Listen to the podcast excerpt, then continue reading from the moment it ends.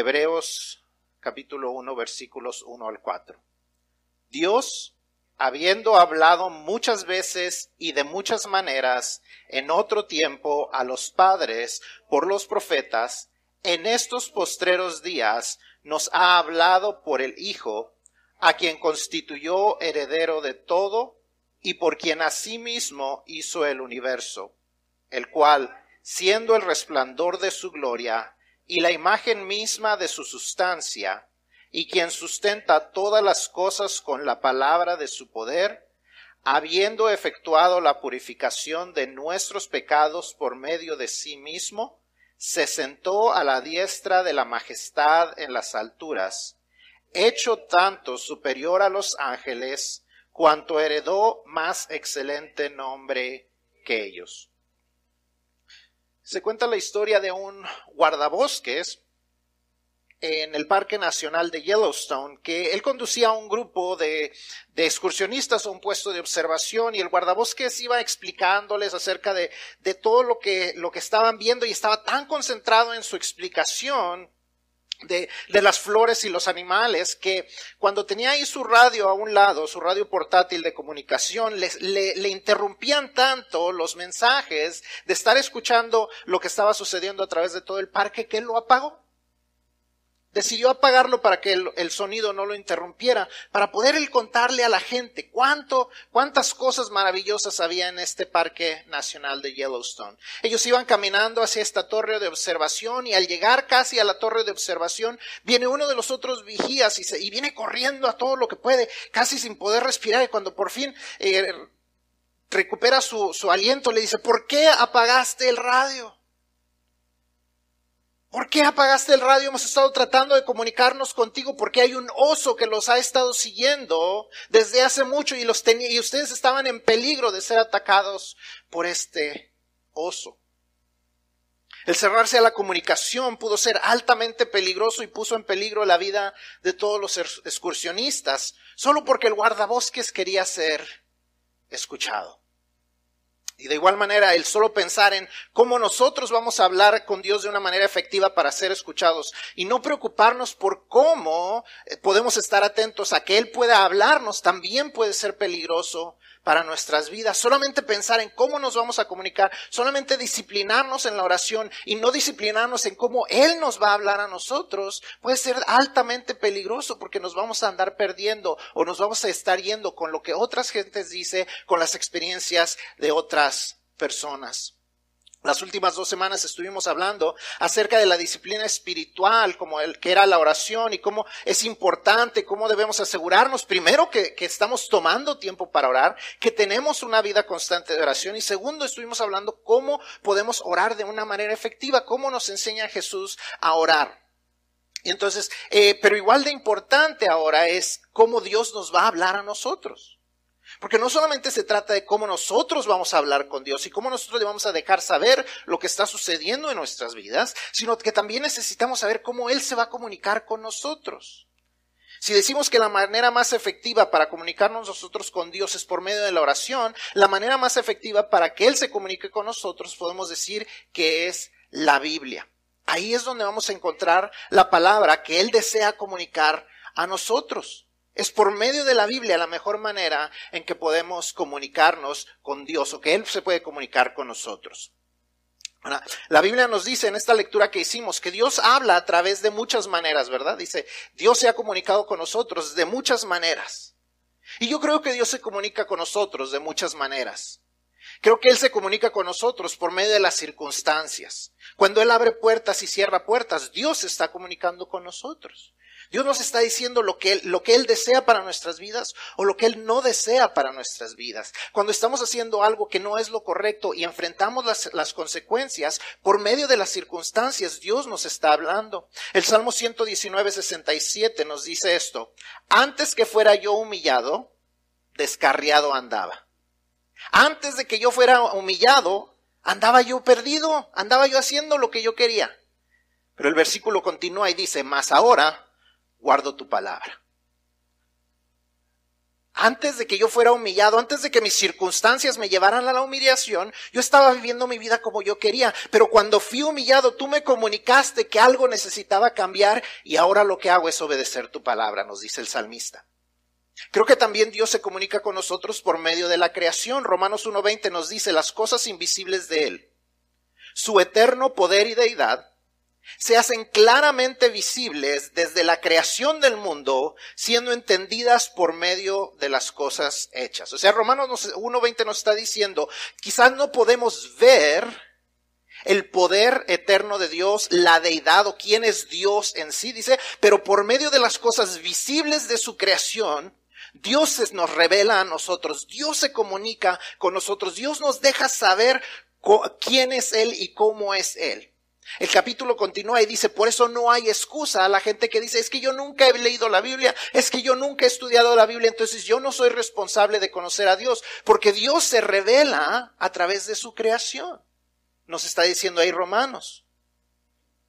Por más que la gente diga que todo lo que vemos vino a causa de una gran explosión y que todo, todo ha evolucionado hasta llegar hasta a, a hacer lo que nosotros vemos, la verdad es que necesitamos más fe para creer eso. ¿Puede usted creer que lo que existe simplemente sucedió? Simplemente fue el, resultado de una, de, de una explosión. Simplemente fue la mezcla correcta de los ingredientes perfectos, de la química adecuada para que algo sucediera y fuera vivo y se convirtiera en una amiba y, y, cuando, y, eso se convirtiera de repente en un accidente evolucionario y se convirtiera en un animal y después se convirtiera en un chango y después se convirtiera en un hombre. ¿Cuánta fe se requiere para creer eso? Que no hubo un diseñador que diseñara cada parte de nuestro ADN, que no hubo un diseñador que, que estuvo encargado de, de, de, de ser el, el arquitecto, el diseñador de cómo es nuestro ojo, de las miles de partes que forman nuestro ojo, los sensores que reciben la luz, que pueden reconocer el color. ¿Cómo se puede creer que eso es un accidente evolucionario? ¿No es más fácil creer que un diseñador hizo el diseño?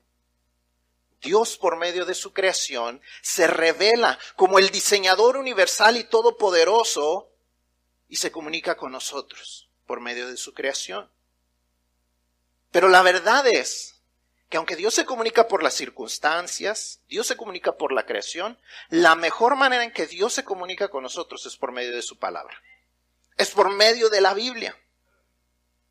La mejor y más efectiva manera en que Dios se revela a nosotros es por medio de la Biblia. Ahí encontramos con claridad no solamente al Creador, sino su propósito para la creación, su propósito y su amor para la humanidad y su disposición a hacer todo lo necesario y a pagar sacrificialmente para rescatar a la humanidad después de su caída en el pecado. La Biblia encontramos eso en cuánto Dios nos amó, cuánto Dios amó al hombre que creó conforme a su imagen y a su semejanza, de tal manera que le amó tanto que cuando cayó, él inmediatamente hizo un plan. O es más, antes de que cayera, ya Dios tenía ese plan. Nos dice la palabra que antes de la fundación del mundo, Dios ya había designado a Jesucristo como aquel que vendría a salvar a una humanidad que estaba perdida. Dios nos comunica eso por medio de su palabra. La creación nos puede comunicar mucho. Las circunstancias nos puede comunicar mucho, pero esto solamente lo comunica su palabra. Entonces, hoy como primera parte vamos a ver por qué podemos depender de la Biblia como la mejor manera en que Dios se comunica con nosotros. Y la próxima semana vamos a seguir con el tema de la Biblia, pero vamos a hablar un poquito más práctico, cómo podemos leer la Biblia o cómo debemos de leer la Biblia. Así que hoy vamos a responder por qué la Biblia. ¿Por qué la Biblia es, algo distinto a cualquier otro libro, aún a cualquier otro libro religioso y por qué podemos depender de ella y poner nuestra confianza en ella? Número uno, si está usted llenando los espacios, este, si pueden apagar la luz de ahí arriba para que lo puedan ver con claridad. ¿Sí se ve? Es que luego no sé si alcanzan a ver. Pero ¿por qué la Biblia? Vamos a responder a la pregunta, gracias. ¿Por qué la Biblia? Número uno, porque es la manera más efectiva para comunicarse. Porque es la manera más efectiva para comunicarse. En la lectura que hicimos, como les dije, nos dice que Dios se ha comunicado muchas veces y de muchas maneras. Ya vimos que hay algunas maneras en que Dios se comunica, pero también Dios se ha comunicado con nosotros. Nos dice la palabra de Dios en que se comunica con nosotros por medio de los profetas. Dios hablaba a los profetas y les decía, ve y habla a mi pueblo, ve y escribe estas palabras, ve y haz esto, ve y comunícales a ellos mi mensaje. Y dice que la máxima revelación que Él nos ha dado ha sido a través de su Hijo Jesucristo, quien es la imagen misma de su sustancia, nos dice estos versículos. Él es aquel que representa de manera física ah, y, y de manera auténtica y fiel a aquel al que nadie puede ver. Jesucristo en esta tierra representó de manera física a ese Dios que nadie ha visto. Nadie ha visto a Dios, ¿verdad? Nadie sabe en realidad cómo es Dios. No hay un cuerpo físico. Nos dice que, que, Dios es espíritu, nos enseña la palabra de Dios. Pero nos enseña también aquí en Hebreos que Jesucristo nos permitía ver a ese Dios que nadie ve. Él es la imagen misma de la sustancia de Dios. Y nos dice que no solamente se reveló, sino que se reveló de una manera muy específica. Dios habiendo qué? Hablado. Dios habló se comunicó de una manera audible, pero también se comunicó de una manera escrita. Ahora, ¿qué nos dice eso? Nos dice que el lenguaje importa. El lenguaje es importante. El lenguaje, las palabras son importantes. Las palabras son más claras que cualquier otra cosa para comunicarnos. Yo no sé si usted ha ido a uno de esos restaurantes que son muy fancies y en vez de poner damas y caballeros tienen una imagen. Este, y a veces no sabe uno si es imagen de un hombre, de una mujer, si es el closet de la limpieza, este, y, y no sabe uno cuál de los baños entrar. Porque una imagen, aunque a veces cree uno que es clara, no es tan clara como las palabras.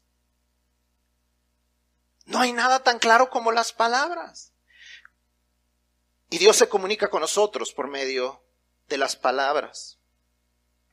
Él nos da a entender con claridad quién es Él, que Él es un Dios fiel y es un Dios verdadero, que Él es un Dios fuerte y es un Dios amoroso, que Él es un Dios juez y es un Dios al mismo tiempo misericordioso. Todas estas cosas al mismo tiempo y se nos revelan con claridad por medio de su palabra. No hay confusión en las palabras. las imágenes quizás eh, todas las podemos ver distintas. Si usted si hay un accidente aquí afuera mientras nosotros estamos saliendo del templo y todos lo vemos, quizás todos demos una manera distinta de, ver lo que sucedió, porque quizás todos nos enfoquemos en algo distinto. Si había niños, las madres quizás se fijen en qué sucedió con los niños. Si hay eh, gente que le gustan los carros, quizás se van a fijar qué tipo de vehículo era. Si eran, si somos hombres, quizás veremos si algo le sucedió, si se puede reparar. Todos vemos la imagen de una manera distinta. Todos describiremos el evento de una manera distinta pero las palabras son iguales para todos. Si Dios solamente nos hubiera eh, eh, mandado imágenes, no hubiera sido suficiente porque cada quien las hubiera interpretado quizás como lo quisiéramos. La, creación, cada quien la, la interpreta como quiere. Algunos dicen que es la evolución, algunos dicen que es Dios, algunos lo interpretan que es otro Dios o que es cualquier otra fuerza, que es la madre naturaleza, que es cualquier otra cosa, pero las palabras se interpretan iguales. Todos podemos leer las mismas palabras. Todos podemos ver al mismo Dios. El lenguaje escrito es claro. En ocasiones lo entendemos distinto, lo interpretamos distinto como nosotros queremos, pero la verdad es que el lenguaje es claro y es clave. Si usted no lo cree, piense en el relato de la torre de Babel. ¿Cómo detuvo Dios el trabajo? ¿Los hizo pelearse? ¿Los hizo discutir? ¿Causó envidias? ¿Qué hizo Dios? ¿Cómo los confundió? ¿Les dijo 5 más 5 son 12? O... Confuso, confundió el lenguaje. Confundió el lenguaje. Eso fue todo lo que Dios tuvo que hacer. Porque el lenguaje es necesario para comunicarse de una manera adecuada y seguir adelante hacia donde vamos. Sin el lenguaje, todo se detuvo. Todo el trabajo que ellos habían hecho, hecho se detuvo. Porque el lenguaje es importante. Al mismo tiempo, ahora pensemos en otro relato, Hechos número 2, Hechos capítulo capítulo 2, ¿qué es lo que sucede cuando ellos están reciben al Espíritu Santo? ¿Cómo empieza la iglesia a avanzar? Por medio de las lenguas por medio de los lenguajes. Cuando la gente se empieza a maravillar y decir, ¿cómo estos hombres extranjeros que hablan otro idioma les podemos entender lo que ellos nos están diciendo? Y entonces se maravillan y la gente dice, ¿qué es lo que está sucediendo? Y le da oportunidad a que Pedro comience a predicar y les diga, ¿qué es la causa de lo que está sucediendo? Y la gente cree y la iglesia empieza a crecer. Porque empiezan a compartir idiomas juntos.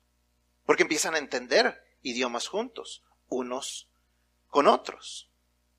El lenguaje es importante. Las palabras importan.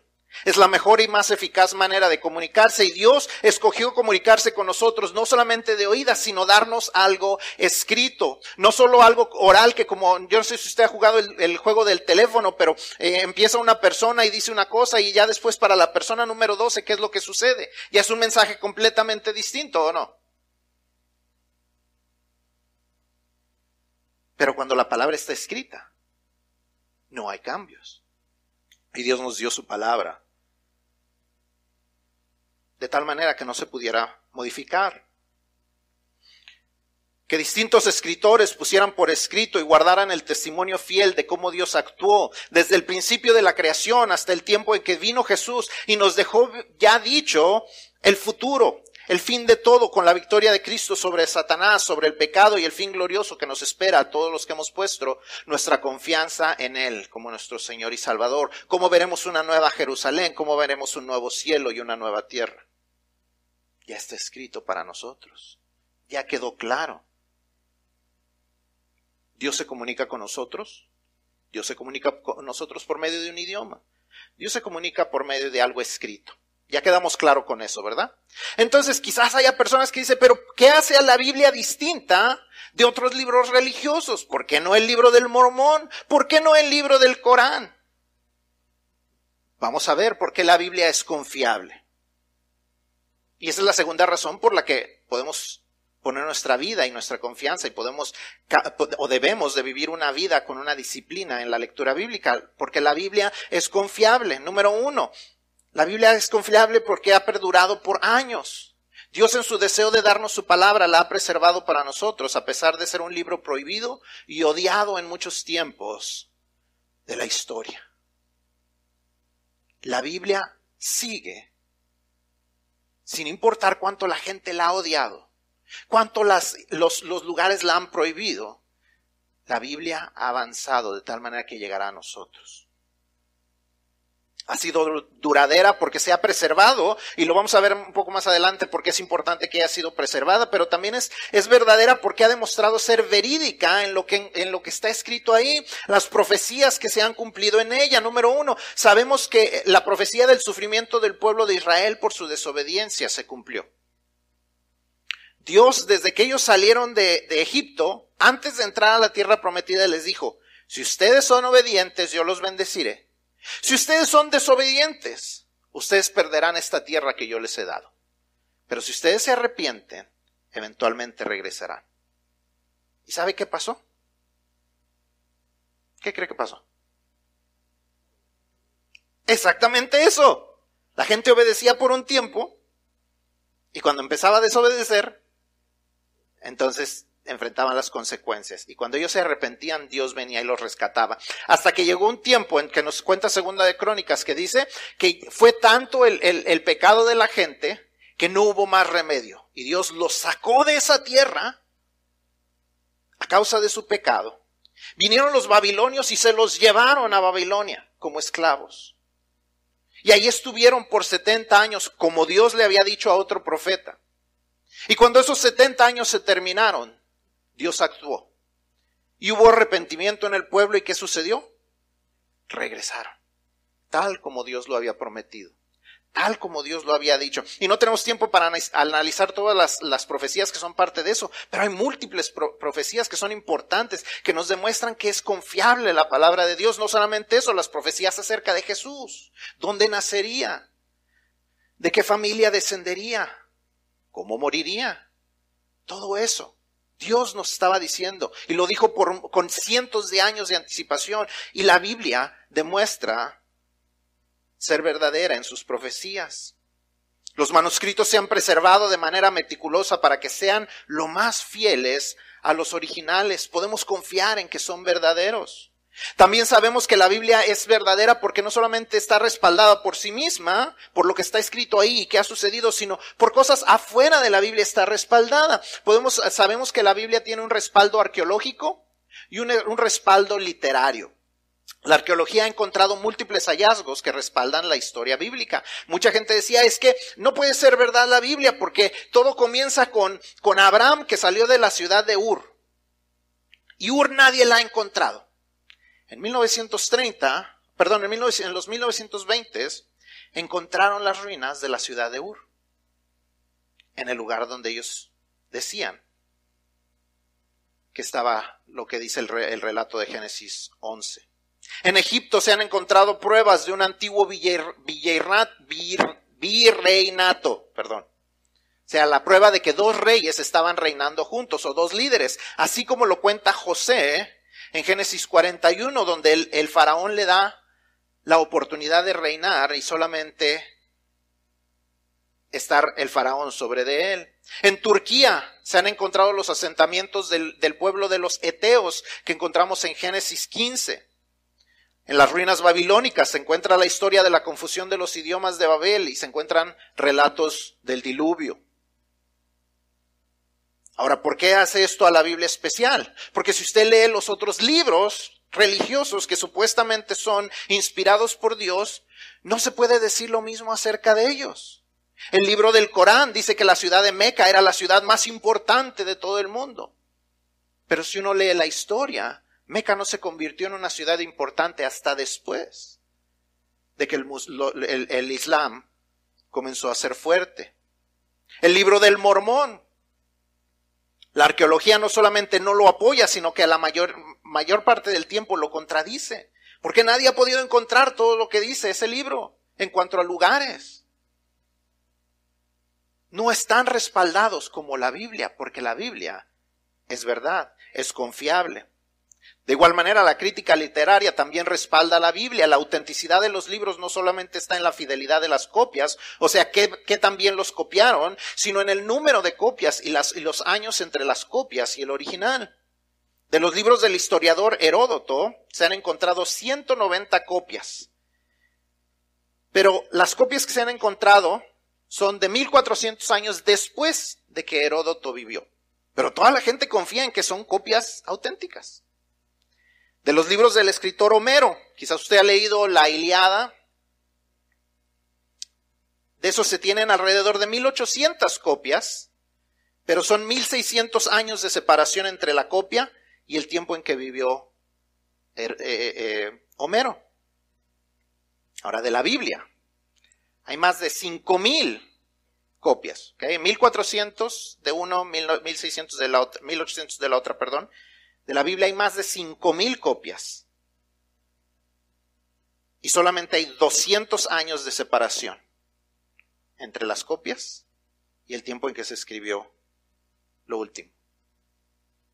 La Biblia es confiable. Podemos confiar en que la Biblia, en que lo que tenemos ahora es extremadamente similar a lo que los escritores plasmaron en esas pieles para que fueran preservadas las palabras que Dios les inspiró a escribir. Y su confiabilidad no solamente está basada en lo que está escrito, sino el efecto que tiene en las vidas de las personas, lo que nos lleva a la tercera razón por la que podemos creer que Dios se comunica con nosotros por medio de la Biblia. Y eso es porque la Biblia es efectiva. La Biblia es efectiva. Segunda de Timoteo 3:16 nos enseña que la escritura de, no solamente está inspirada por Dios, sino que es útil. Segunda de Timoteo 3:16 nos dice que la escritura, toda la escritura es inspirada por Dios y es útil. No solamente es la manera en que Dios se revela a nosotros por medio de un lenguaje escrito, sino que tiene un propósito y lleva a cabo ese propósito, es útil. La próxima semana vamos a hablar más acerca de eso. Y hace un tiempo prediqué acerca de eso, así es que no voy, a, no hablar mucho tiempo de esto, pero es importante que lo entendamos. Vamos a ver un par de cosas que la Biblia nos demuestra en que, son, en que la Biblia es efectiva. Número uno, siempre es aplicable.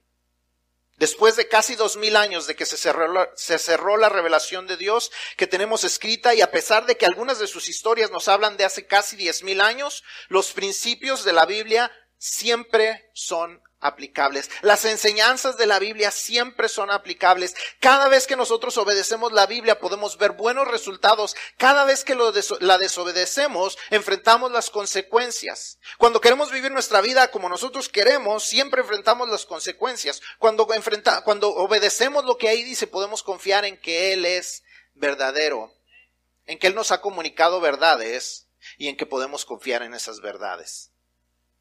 Las enseñanzas bíblicas de las finanzas nos hablan de ahorros, inversiones, generosidad, el resultado de la avaricia y todo eso sigue siendo aplicable. ¿Cómo, ¿Cómo, llevar a cabo nuestras relaciones? Nos habla del matrimonio, la crianza de los hijos, el perdón, la monogamia, los resultados negativos de la lujuria, la fornicación y el adulterio siguen siendo válidos hasta ahora. Lo que la Biblia nos habla de los negocios limpios, un gobierno justo, el cuidado de los pobres, la responsabilidad cívica y moral, todo sigue siendo aplicable. Y como lo he dicho antes, sigue siendo aplicable porque por más que cambien los tiempos y la cultura, en el fondo el ser humano sigue siendo igual. Sigue siendo alguien que refleja la imagen de Dios de una manera imperfecta a causa de su pecado. Sigue buscando ser amado y busca llenar el vacío que solamente Dios puede llenar. Y solamente la Biblia nos da respuesta a esas necesidades humanas donde todas las religiones dicen, tienes que hacer todo esto. Jesús dijo, yo ya lo hice todo.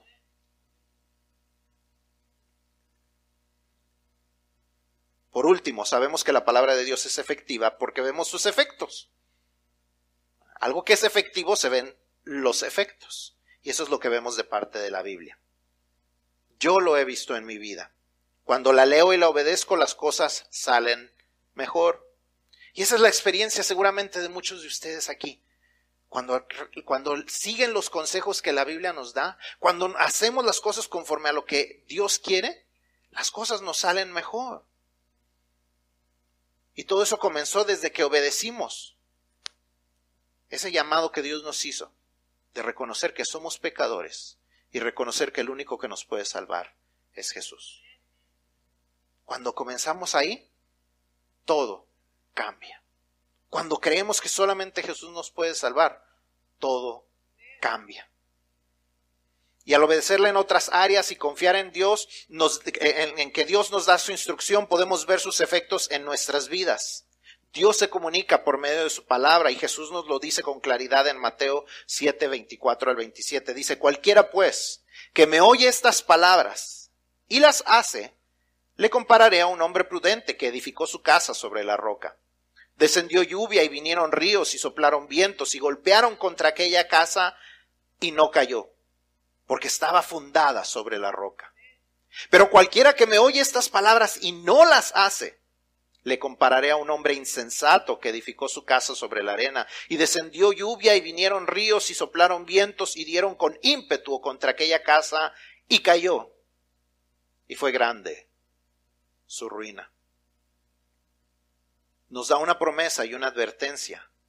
Oye las, palabras plasmadas aquí y hazlas. Si lo haces aún en medio de las tormentas, permanecerás de pie. Ignóralas y será grande tu ruina. Veamos que nos promete que no enfrentaremos las tormentas. Todos enfrentamos tormentas, todos pasamos por dificultades. El obedecer y el leer la palabra de Dios no significa que no vamos a tener problemas, pero tenemos la respuesta. Tenemos la confianza de que estamos construyendo nuestra vida sobre la roca. Y a pesar de las tormentas, permaneceremos de pie. Pero aquel que decide ignorar lo que Dios nos dice, grande es su ruina. Hebreos 4:12 resume bien su potencial, dice, porque la palabra de Dios es viva y eficaz y más cortante que toda espada de dos filos y penetra hasta partir el alma y el espíritu, las coyunturas y los tuétanos y discierne los pensamientos y las intenciones del corazón. La palabra de Dios es viva, es activa y sigue vigente, es eficaz, funciona cuando la ponemos en acción. La próxima semana aprenderemos más a cómo aprovechar ese potencial en nuestras vidas, pero por hoy los dejo con esto. Nadie puede quejarse de que Dios está en silencio y al mismo tiempo tener la Biblia cerrada. A veces decimos, ¿por qué Dios no actúa? ¿Por qué Dios no me dice? ¿Por qué Dios no me guía? Y tenemos la Biblia cerrada. Pero la persona que abre la Biblia se dará cuenta de que Dios tiene mucho que decir. Quizás no siempre queremos escucharlo, quizás no queremos escucharlo todo porque nos obliga a cambiar mucho de lo que somos y de lo que hacemos, pero Dios se quiere comunicar con nosotros, Dios se quiere comunicar contigo. No ignoremos su voz. De lo contrario, será grande nuestra ruina. Desde lo que su palabra nos dice acerca de que tú y yo somos pecadores y que a causa de eso estamos separados de Él y tenemos como destino el infierno. Dios se comunica con nosotros con claridad. Y cuando Él dice, pero yo te doy la salida, porque de tal manera te he amado, que he dado a mi único hijo, para que si tú crees no te pierdas, sino tengas vida eterna. Dios está comunicando claramente contigo. Y te está diciendo, yo quiero salvarte, yo quiero rescatarte. Si tú no has hecho esa decisión de recibir el regalo que Cristo te, te ofrece, de la salvación, hoy es el día para hacerlo. Hoy es el día para, para creer su palabra, creer lo que claramente nos comunica y poner nuestra confianza, nuestra fe en Él.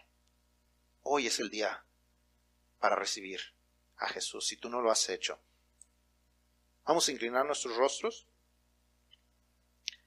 Si hay aquí alguna persona que no ha recibido a Cristo, hoy es el día para que esto suceda.